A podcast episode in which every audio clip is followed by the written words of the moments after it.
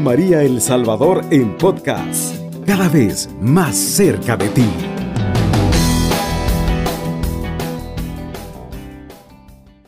Qué gusto compartir con ustedes nuevamente su programa Cristo vive y te quiere vivo. Quizás la tarde está un poquito lluviosa en algunos lugares del país, pero lo importante es podernos reunir en torno a Cristo Jesús y seguir reflexionando con lo que el Papa Francisco quiere, en especial para los jóvenes. Creo que a lo largo de todos estos segmentos hemos hecho el énfasis a los jóvenes. Son los protagonistas para estas, estos momentos de meditación. El Papa Francisco siempre quiere animar y alentar la vida de los jóvenes, pero también para todos aquellos adultos, todos aquellos jóvenes que trabajan también en diferentes pastorales para guiar a otros jóvenes.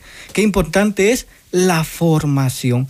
Y hoy tengo el gusto, el agrado de que en cabina me acompañan tres amigos que con ellos he compartido varios momentos en la parroquia donde yo estaba antes de venir aquí a El Salvador. Así que, queridos amigos, bienvenidos a, las a la cabina de Radio María El Salvador. Eh, Ángel, Yul, Ale, nos faltó uno, ¿verdad? Este, Henry se quedó en la casa, pero bienvenidos sean ustedes. ¿Se pueden presentar y compartir un poquito? Muy bien, buenas tardes a todos. Eh, es un gusto poder compartir con ustedes en esta tarde. Eh, gracias a la oportunidad que nos da Fray Fernando de poder compartir con él también en esta, en esta ocasión. Eh, mi nombre es Ángel, pues nosotros venimos de Guatemala, especialmente de la parroquia Corpus Christi, allá en la zona 6 un barrio muy, muy bonito, muy querido. Y siempre capuchino, ¿verdad? Exacto, siempre capuchino. Entonces, pues para mí es un gusto poder estar aquí acompañándolos y poder compartir también un poquito de nuestra experiencia con ustedes. Muchas gracias. Yul. Hola, hola, muy buenas tardes a todos. Mi nombre es Yul Torres y pues para mí es un honor y un agrado poder estar aquí en la cabina de Radio María El Salvador. Eh, un país muy, muy lindo. Llevo pocas horas estando por acá, pero me, agrada el, país, ¿verdad? Y también qué gran eh, oportunidad para poder compartir aquí con, con nuestro gran amigo Fray Luis. Y, y, pues muchas gracias aquí también por la, por la admisión. Claro que sí, bienvenido. Y Ale, como le digo yo, ¿verdad? Hola, ¿qué tal? ¿Cómo están? Buenas tardes. Pues primero que nada, gracias por la invitación, Fray. Igual para mí creo que es primera vez que, que me encuentro en algo así, así que también algo nerviosa, pero feliz de, de estar acá. Em, Después de 10 programas se van quitando los nervios.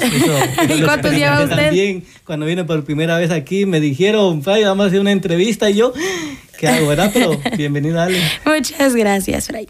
Y qué alegría, vean que a mí me gusta mucho porque hemos tenido también la, la oportunidad de compartir y cuando eh, veía el tema que habla de la pastoral de los jóvenes, yo recordaba un momento muy importante y yo sé que ustedes lo vivieron. el tema va desarrollando de cómo los jóvenes tienen espacios concretos donde ellos pueden realizarse. Y yo recordaba una experiencia, si ustedes se recuerdan, que regresamos a las 5 de la mañana. ¿Qué experiencia fue esa? A ver quién me dice. Un concierto. un concierto, ¿verdad? Sí. Ese estuvo, estuvo bueno porque salimos casi al mediodía, ¿verdad? Estuvo muy temerario, la verdad. Muy temerario. Muy temerario. Pero, porque la experiencia en sí fue, fue muy, muy gratificante, pero también la experiencia de compartir con nosotros y de, y de trasladarnos de un lugar a otro y lo lejos, lo recóndito, pero pues al final platicábamos de eso, a, a dónde Dios nos lleva, ¿no? Y hasta, hasta qué punto, Y, y, sí, estuvo muy temerario. Y no solo a, dónde nos lleva, sino nos llevó a compartir con otros jóvenes, con jóvenes, sí. O sea, yo recuerdo que cuando llegamos y parqueamos el carro y todo, así como que, ay, tengo sueño, dijeron uno, ay, en lo que nos toca vamos a dormir un poquito, pero estaba la, el entusiasmo, la energía de poder compartir y, y ese día había bastantes jóvenes, ¿te recuerdas? Sí, yo creo que fue de las primeras experiencias que tuvimos con actividades así fuera de nuestra parroquia, aparte, lejos, y ver también el, la, como la reacción de, de los otros jóvenes. Siento que, que eso tiene mucho también las pastorales que o sea, hay muchos jóvenes realmente decididos y activos, entonces sí. Y les digo esto porque el Papa Francisco empieza diciendo, dice, la pastoral juvenil, tal como estamos acostumbrados a llevarla adelante, ha sufrido el embate de los cambios sociales y culturales. Los jóvenes en las estructuras habituales muchas veces no encuentran respuestas a sus inquietudes, necesidades, problemáticas y heridas. Pero por eso yo recordaba este momento importante, ¿por qué? Porque estos son esos espacios donde el joven puede compartir y decir, realmente estoy teniendo una familia. Tal vez a veces en las familias, a veces hay problemas difíciles, pero la iglesia acompaña al joven y hace que se sienta también en casa. ¿Se sintieron ustedes en casa cuando llegaron allá y ver que nos recibieron, hasta el mismo padre, de verdad, nos acogió bastante, ¿verdad? ¿Algo de la velada de esa vez? Uy, bueno, yo creo que para recordar un poquito em, e-, ese cambio de clima, ¿no? El de estar en, nuestro, eh, nuestra ciudad o nuestro lugar en donde estábamos acostumbrados a un clima, a un ambiente y, viajar a otro, creo que también fue algo que se nos dificultó, pero a la vez era algo gratificante el ver cómo los jóvenes que estaban ahí y pues nos esperaban, nos esperaban y ellos a la hora de que nosotros estábamos ahí ya en la alabanza, en la hora santa, pues yo logré sentir que muchos jóvenes fueron pues tocados por el Espíritu Santo. Y eso es algo muy importante, vean, dice una pastoral sinodal. Quiero destacar que los mismos jóvenes son agentes de la pastoral juvenil, acompañados y guiados, pero dice libres para encontrar caminos siempre nuevos con creatividad y abundancia. Yo creo que cada vez que la pastoral juvenil o cada grupo juvenil se plantea de cómo hacer para que el joven se acerque, surgen nuevas maneras bonitas de creatividad. Es decir, buscar estos medios adecuados para decirle al joven, aquí está Cristo que te espera, que quizás más de dos mil años siempre está con los brazos abiertos y no importa las circunstancias, los momentos que a veces difíciles estamos viviendo, el Señor siempre nos espera con los brazos abiertos. Así como yo los estaba esperando ayer a ustedes, ¿verdad? Ansioso de que ustedes llegaran a la fraternidad, así es también Cristo Jesús, ¿verdad? Cristo Jesús que siempre acompaña nuestra vida de juventud, pero también no opaca lo que somos. Y ya más adelante vamos a ir hablando un poquito sobre el tema de la creatividad, pero yo les pregunto ahorita, ¿cómo se están desarrollando ustedes en su pastoral en la parroquia de Corpus Christi? ¿Qué, qué es lo que realizan? Ale, mm, yo sé que usted tiene algo muy marcado entre semana. a ver si es lo que digo. Vamos a ver. Mire, yo siento que mm, de mi parte, eh, como menciona en la pastoral, pues yo específicamente estoy muy integrada en la pastoral litúrgica porque estoy dentro de la Eucaristía en el área de la alabanza y específicamente los días miércoles. Entonces para mí es es casi que vital los miércoles estar en mi parroquia y participar dentro de la Eucaristía en alabanza, en la misa y en las actividades que, que se presten, ¿verdad? Pero como usted lo dijo, es una fraternidad y eso es lo lindo, porque el momento de estar en la parroquia se siente el calor, la acogida de la gente, la gente que canta con uno, los mismos jóvenes que también pues lo, lo ven a uno, o sea, es, es bastante, bastante lindo. Eso es algo muy bonito, el don y el talento que Dios regala a, cada uno de nosotros. Ángel, yo sé que aparte de que también le acompaña a usted, Ale, a cantar, también ha compartido diferentes momentos en los diferentes grupos que, hay en esa parroquia. Sí, sí, de hecho eh, he tenido la oportunidad de trabajar con jóvenes. Eh, en, algo, en su momento eh, estuve coordinando también una comunidad de jóvenes, que por cierto, un saludo para ellos. es, eh, jóvenes Fuerza de Cristo y están, eh, ¿cómo se llama? Que estaban en ese momento muy activos, gracias a Dios. Y, sí, o sea, el, liderar, el trabajar con ellos, el coordinarlos, el guiarlos, eh, pues esa era como la parte que, a mí me gustaba trabajar, o sea, me gustaba estar con ellos, tratar de, dirigirlos y, estar ahí con ellos.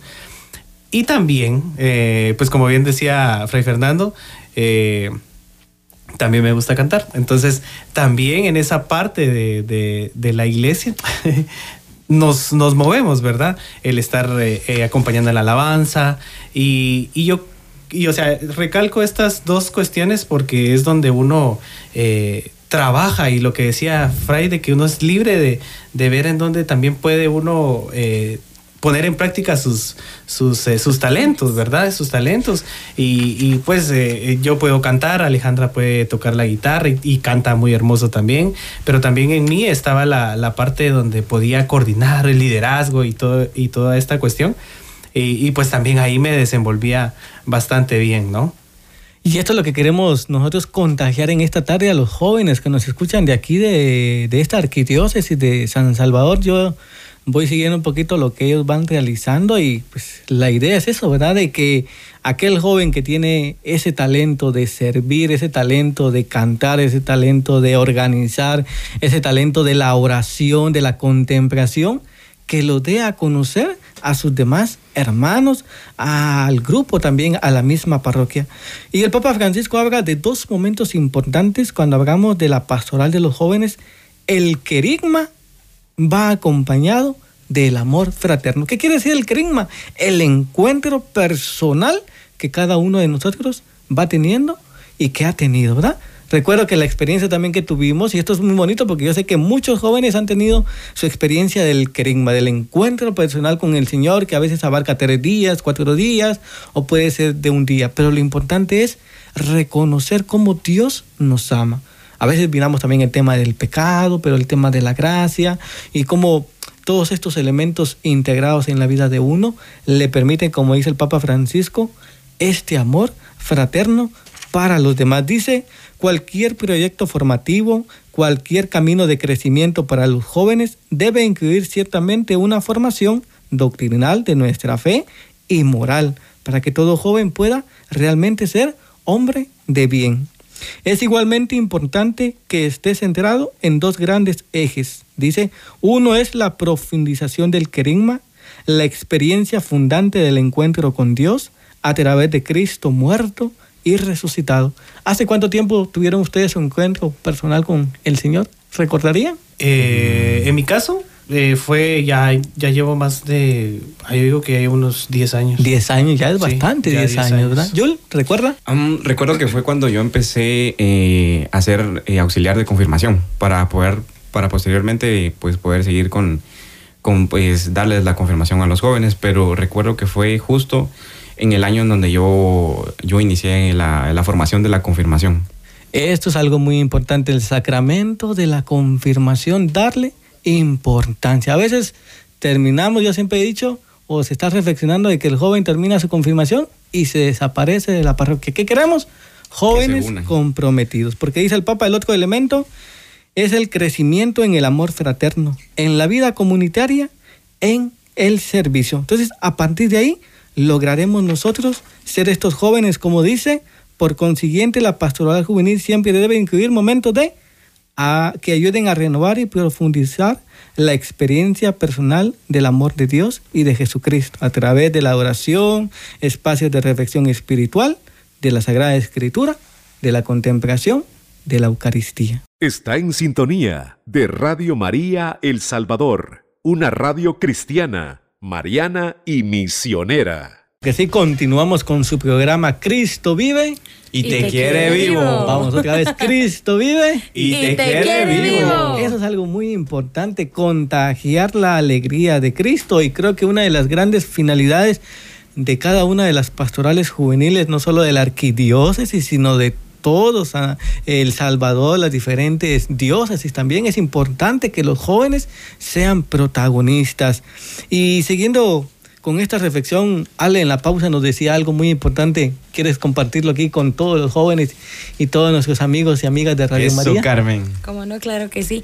Eh, bueno, no, yo le mencionaba a, a Fray que algo de lo que yo he pensado mucho, creo que conforme va avanzando el mundo, en lo que avanza la tecnología, en lo que avanzan eh, las redes sociales. Las redes, ajá, o sea, en lo que avanza todo, creo que en el camino es muy fácil, especialmente que los jóvenes se pierdan. Y algo que yo menciono mucho y digo mucho, pero siento que es muy certero, es que el mundo trata de normalizar muchas cosas que no lo son. Muchas cosas que no deben ser normales, que las quieren ver como, sí, sí es posible, sí las podemos adecuar, pero realmente no lo son. Entonces siento que ahí es donde los jóvenes se pierden y tal vez ya no entienden o no comprenden o incluso ya ven a la iglesia como, como la que no quiere actualizarse con estas cosas, pero siento que es algo como una batalla y una lucha contra corriente a día, a día a día. Aquí me recuerda algo que dice el Papa Francisco, dice, si los jóvenes crecieron en un mundo de cenizas, no es fácil que puedan sostener el fuego de grandes ilusiones y proyectos. Si crecieron en un desierto vacío de sentido, ¿cómo podrán tener ganas de sacrificarse para sembrar? La experiencia de discontinuidad, de desarraigo y la caída de las certezas básicas fomenta en la cultura mediática actual que provocan esa sensación de profunda orfandad que tú estás hablando, ¿verdad? De cómo eh, el mundo nos va creando como esos modelos o esos estereotipos que nosotros tendríamos que seguir, ¿verdad? Y es como se dice seguir la moda, ¿verdad? Pero como cristianos tendríamos que dar un alto y decir, no, vamos contra corriente. ¿Por qué? Porque somos jóvenes de la esperanza y con la esperanza que Cristo va caminando con nosotros, Cristo nos ayuda a transformar este mundo, a transformar nuestras realidades, donde nos movemos, y allí sí, la iglesia no envejece, o la iglesia no se ve como solo para viejitos, sino se ve que el joven es protagonista porque es capaz de dar a conocer al mundo lo que piensa, lo que siente y cómo puede dejarse ayudar. Yo creo que algo también importante es la forma en que los jóvenes buscan esa información, porque si un joven que tal vez está, mm, tiene muchas dudas y se deja llevar por lo que usted dice, por las modas y necesita resolver esas dudas, pero busca a otro joven que esté igual de confundido que él, creo que no llegan a nada. Y entonces ahí es donde se pierden más. Entonces siento que también es importante en nuestras pastorales como accionar mucho en eso, tener formas de poder acercarse a esos jóvenes, de evangelizar a los jóvenes, no solo esperar a que el joven se acerque a preguntar sobre sus dudas, porque algunos ni se acercan y ahí es donde se queda, se queda perdido. Entonces, eh, ver como pastoral cómo acercarnos a los jóvenes para eso, como para resolver dudas que sabemos que tienen, pero que a veces no exteriorizan. Dice el Papa, la experiencia de grupo constituye a su vez un recurso para compartir la fe. Eso es algo muy importante que no se nos olvide, compartir nuestra fe. En programas anteriores yo siempre he dicho que, o he preguntado cómo ha nacido nuestra fe a través de nuestra mamá, de nuestros abuelitos, de nuestros catequistas, pero también a veces entre los mismos jóvenes se despierta esa fe también. Y para ayudarse mutuamente en el testimonio es algo muy importante, el testimonio que cada uno de nosotros puede dar. Sí, y, creo que ahorita mencionando esa parte de la experiencia a través de los grupos, em, pues es, es, importante también la creatividad, ¿no? Por ejemplo, allá en Corpus, en Guatemala, eh, para lo que es la, época de Semana Santa y el, el Via Crucis juvenil, muchos jóvenes se han acercado a través del Via Crucis juvenil. Eh, en la forma en que los jóvenes que ya estamos adentro, pues eh, actúan y hacen representar lo que es la pasión de Cristo. Y creo que yo, bueno, al menos yo he visto jóvenes que se han quedado en la iglesia o en la pastoral por medio de la, de la actuación que es otro medio, ¿verdad? No, no necesariamente por, por, un coro o por la lectura, por el grupo de lectura, porque también hay jóvenes que, que, les gusta leer la lectura en la misa o incluso en la escuelita la fe, ¿verdad? Que es para poder cuidar y enseñar a los niños los días domingos. Entonces, ahorita mencionando eso, lo de la experiencia de, de los grupos, pues creo que es una muy buena forma para poder hacer ver al joven cómo y es tener esa fe a través de la pasión de Cristo. Y a partir de ahí logramos, dice, los jóvenes son capaces de guiar a otros jóvenes y de vivir un verdadero apostolado entre sus amigos. Dice que a veces es fácil manifestar nuestra fe o de compartir en el grupo, pero hay veces que tenemos otros amigos que no asisten a la iglesia con nosotros o que a veces eh, los miramos, pero también a ellos es una manera también de evangelizarlos, no de imponerles nuestra fe, sino que a través de nuestro testimonio ser capaces de compartir este amor de Dios, ¿verdad? Es algo muy, muy importante. Ser un evangelio viviente, dice. Exactamente. Ya vamos a hacer un pequeño canto ahí, ¿verdad? Pero es precisamente eso, ser ese evangelio, que el joven se convierta en ese evangelio donde los demás puedan ver cómo, como decíamos en el primer segmento, cómo ese querigma, ese encuentro personal con el Señor, es capaz de darlo y anunciar a los demás, porque somos capaces de la fraternidad. Yo no sé si ustedes en los ámbitos, en sus labores cotidianas, en los lugares donde ustedes viven, a veces lo que marca a veces como no la fraternidad, sino como la envidia, como el aislamiento de los jóvenes, y tendría que ser todo lo contrario, ¿verdad? Yo no sé cómo vive Ángel en su sector, cómo ve esto de los jóvenes. Fíjese que de hecho tuvimos una experiencia. Eh, en su momento, en su momento estábamos muy, eh, estábamos con, pastoral, con pastoral juvenil y con confirmación. Y, precisamente eh, lo que hablábamos, ¿no? De que a veces no, no se, la iglesia no, no se queda estancada. Entonces, eh, precisamente quien coordinaba, o sea, era bien cuadrado todo, literal, o sea, era cuadrado. Y la pastoral juvenil en su momento quiso acercarse a estos jóvenes que, queríamos que siguieran, ¿verdad? Como, como en el caso de Yul, pues, o sea, se confirmó y automáticamente el hecho de confirmarse se contagió más de estas, de esta, de, de, estas experiencias y quería seguir. Y de la misma forma queríamos eh, también hacerlo con, con, con, en su momento, ¿verdad? De pastoral juvenil con confirmación, pero lamentablemente era tan cuadrado que no nos dejaban acercarnos. Pues conforme fue pasando los años se dieron cuenta de que realmente también era importante tener el contacto entre, entre jóvenes que se estaban acercando a la iglesia y jóvenes que ya estaban en la iglesia, para que ellos mismos, o sea, contagiaran y, se, vieran esas experiencias y que de la misma forma ellos vivieran esas experiencias, porque teníamos horas santas muy profundas. Y los jóvenes solo se nos quedan viendo como que, ah, harán, y tan así de profundo es esa hora santa. Y, cuando ellos hacían hora santa era como de verse las caras y a ver a qué horas terminaba. Sí, y se vivía diferente experiencia, ¿verdad? Entonces sí, a veces hay un poquito de como de, de tal vez puede ser que sea envidia también porque unos viven una experiencia distinta y otros otra, ¿verdad? Pero sí, eh, a veces es complicado. Y esto, el Papa Francisco, en este tema número 7 de la pastoral de los jóvenes, hay un apartado donde también habla y dice el joven viene buscando un encuentro con el Señor, dice.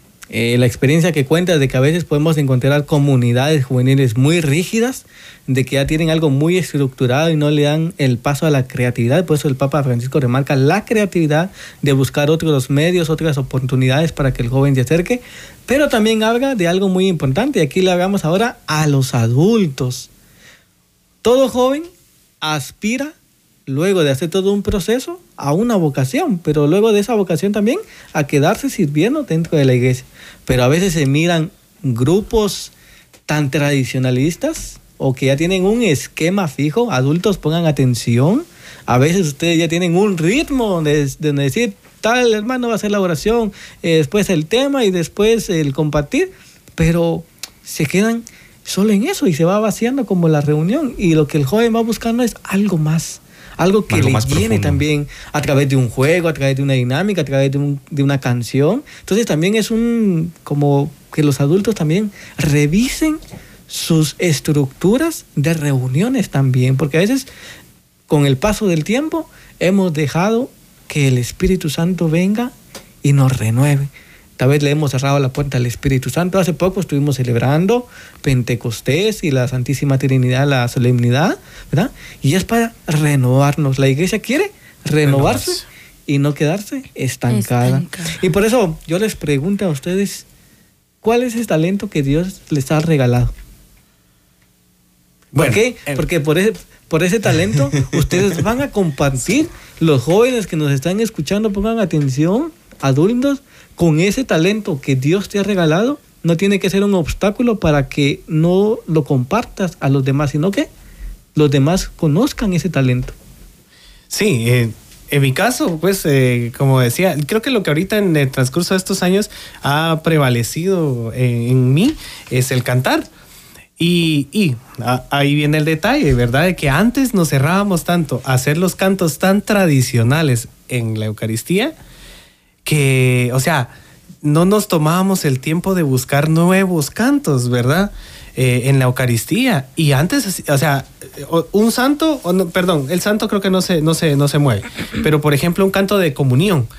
Hay muchos cantos de comunión, eh, eh, ¿cómo se llama? Hay un grupo que, que, tiene muchos cantos eucarísticos que se llama GESED. Y entonces, ¿cómo se llama? Tiene cantos muy bonitos. Entonces renovamos un poquito esos cantos, siempre guardando el cuadro, pues, ¿verdad? De lo que nuestra Madre Iglesia nos, pide. Exacto, de, nuestra, de, la liturgia, ¿verdad? Pero buscábamos eso, pues, o sea, en mí, en mí eh, era buscar nuevos cantos y, y también renovar un poco eso, ¿verdad? Muy bien, y eso es algo muy importante, o sea, así como en la liturgia se pide tener esa solemnidad, pues también buscar cómo adecuar los cantos en cada momento, ¿verdad? Pero también así tiene que ser las comunidades juveniles, cómo adecuar a estos nuevos tiempos para que el joven se sienta atraído. Carmen. ¿Cómo está? bueno, en mi caso, también como lo mencionó Ángel, es en el área de, pues, de la música, de la alabanza, en el cantar, en, el tocar instrumentos. Siento que es donde Dios me ha llamado, es el don que me dio. Y ha sido un proceso y un camino de años. Ya, ya llevo varios años participando de esa forma dentro de, de la iglesia, pero creo que es el encuentro que uno tiene con Dios el que le hace a uno sentir que más que solo el, ah, hoy me toca ir a tocar a la iglesia, pero otro día tocar a otro lado, sino sentir realmente la importancia de tener la oportunidad de tocar dentro de la misa y tener uno ese propio encuentro con Dios para que la demás gente, la feligresía que está ahí, también tenga ese encuentro. Entonces, pues desde mi perspectiva ese ha sido eh, mi servicio y el don y pues lo que, lo que me mueve. Muy bien. Y vean que a partir de aquí hay una experiencia muy bonita de San Francisco de Asís. Este Francisco de Asís que cuando se encuentra con este Cristo es capaz de dejarlo todo y ponerse al servicio del Señor. Y hoy queremos juntos cantar este, esta bonita canción franciscana. Si ustedes se la saben allá en casita, cantémosla juntos. Que se sienta como Dios viene a renovar nuestra vida, nuestro corazón ¿Eh? Entonces vamos a cantar. Se llama Fui trovador, se llama el canto.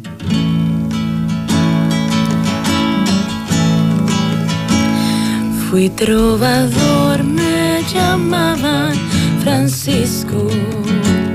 Cantaba alegre en las noches de Asís.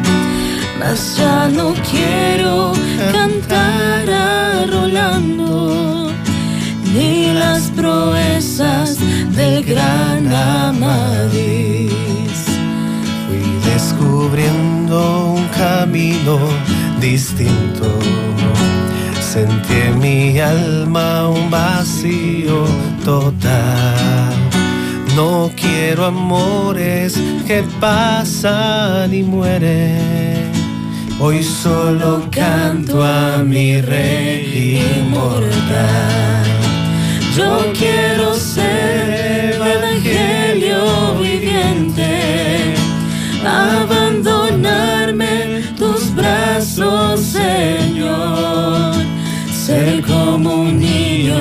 que juega o se duerme, mientras su padre lo envuelve en amor.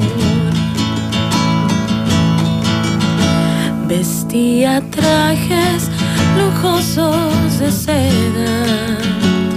Si el cinto un precioso puñal.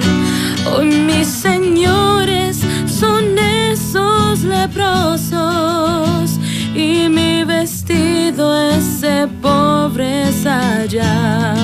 Todos en casita. Yo quiero ser evangelio viviente, abandonarme en tus brazos, Señor. Ser como un niño que juega o se duerme, mientras su padre lo envuelve en amor. Yo quiero ser evangelio viviente abandonarme en tus brazos, Señor. Ser como un niño que juega o se duerme, mientras su padre lo envuelve en amor. Ser como un niño que juega o se duerme, padre lo envuelve en amor.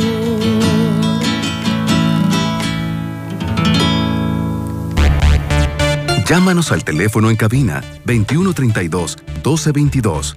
Nuestro conductor espera tus comentarios y preguntas. Comunícate con nosotros enviando tu mensaje de texto o tu nota de voz a nuestro número en WhatsApp 7850 88 20. Esta es una de las experiencias muy bonitas de Francisco con este canto y el Papa Francisco lo recuerda cuando dice que hay distintos ámbitos para desarrollarse en la pastoral juvenil. En el 224 dice, muchos jóvenes son capaces de aprender a gustarte el silencio. Muy bien, tenemos un mensajito.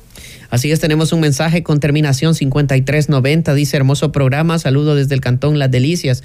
Soy un joven catequista, amo trabajar por los niños de mi parroquia. Mi talento es enseñar. Llevo 10 años en el ministerio llamado Todo por Cristo y sin duda ha sido lo máximo en mi vida, dejar una huella en la vida de los demás y edificar más la iglesia. Soy Manuel Elías, viva Radio María, los amamos desde el Cantón Las Delicias San Martín. Pues saludos a San Martín, ahí a las delicias. A Manuel ahí, ve, qué bonito. Qué Experiencia buena. Y catequista, miren qué bonito. Eso es algo bonito, ¿verdad? El testimonio que puede dar él. Y también pues eh, lo seguimos invitando pues a que persista en lo que es el servicio y, y a través de eso ir formando a muchos niños para, pues para que sean el futuro de nuestra iglesia. De hecho, de hecho quiero compartir con él porque también fui catequista en su momento. pues he trabajado bastante en eso y, y, sí, o sea, es una experiencia muy bonita el estar eh, compartiendo con los jóvenes y con los y no digo con los niños, pues que es donde también es una etapa donde ellos eh, crecen y, y, van conociendo eh, día con día y van aprendiendo. Entonces eso eso es muy bonito y, pues felicitarte y que también animarte a que a que puedas seguir trabajando con ellos y siempre con el amor de Dios ante todo, ¿verdad? Y no olvidar, ¿verdad? El silencio y la intimidad con Dios, porque eso es algo muy importante. Podemos preparar los temas y podemos preparar muchas cosas para los jóvenes, para los niños, pero necesitamos tener estos espacios de silencio, de intimidad para encontrarnos con el amado, con Dios, dice. También ha crecido en los grupos el momento de la adoración al Santísimo. Qué bonito esto, ¿verdad? Cuando encontramos jóvenes que son capaces de estar con Jesús Eucaristía, de orar con la palabra de Dios. Vean que a veces que es complicado saber que a veces tenemos una Biblia y la tenemos ahí como adorno, ¿verdad? Ahí está, la tenemos bien arregladita, pero el encuentro que podemos tener con la palabra de Dios es fundamental, ¿verdad? Para poder contemplar las maravillas de Dios. Dice que nadie puede compartir nada si antes no se ha llenado del amor de Dios, ¿verdad? Entonces, qué bonito poder compartir con ustedes. Una Tenemos llamada por ahí? una llamada, miren qué bendición. Muy buenas tardes, Radio María. Igualmente, muchísimas gracias. Eh, alabado sea Jesucristo. Por siempre sea alabado. Magnífico. La oportunidad es, están invitando a participar en este programa.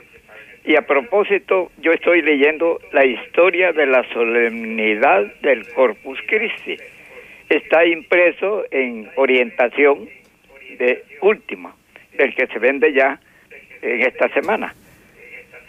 Entonces, la importancia es que toda la gente se diera cuenta de esta historia de la solemnidad del Corpus Christi, porque generalmente no hay fuentes de información para que aprendamos nosotros con cuánto amor hay quienes se encargan de escribir datos históricos del crecimiento del Corpus Christi. Digo del Corpus Christi, pues, sobre Cristo Jesús. Claro que sí. Entonces la importancia es eso, aprovechar esta oportunidad que ustedes conceden a través de este teléfono y este programa y cualquier otro programa Radio María es un centro de comunicación que nos educa a todos y entonces estoy como propagando eh, este esta esta noticia. Muchas gracias y creo que eso también es para los jóvenes, ¿verdad? que vamos a celebrar Corpus pues, Christi, acercarnos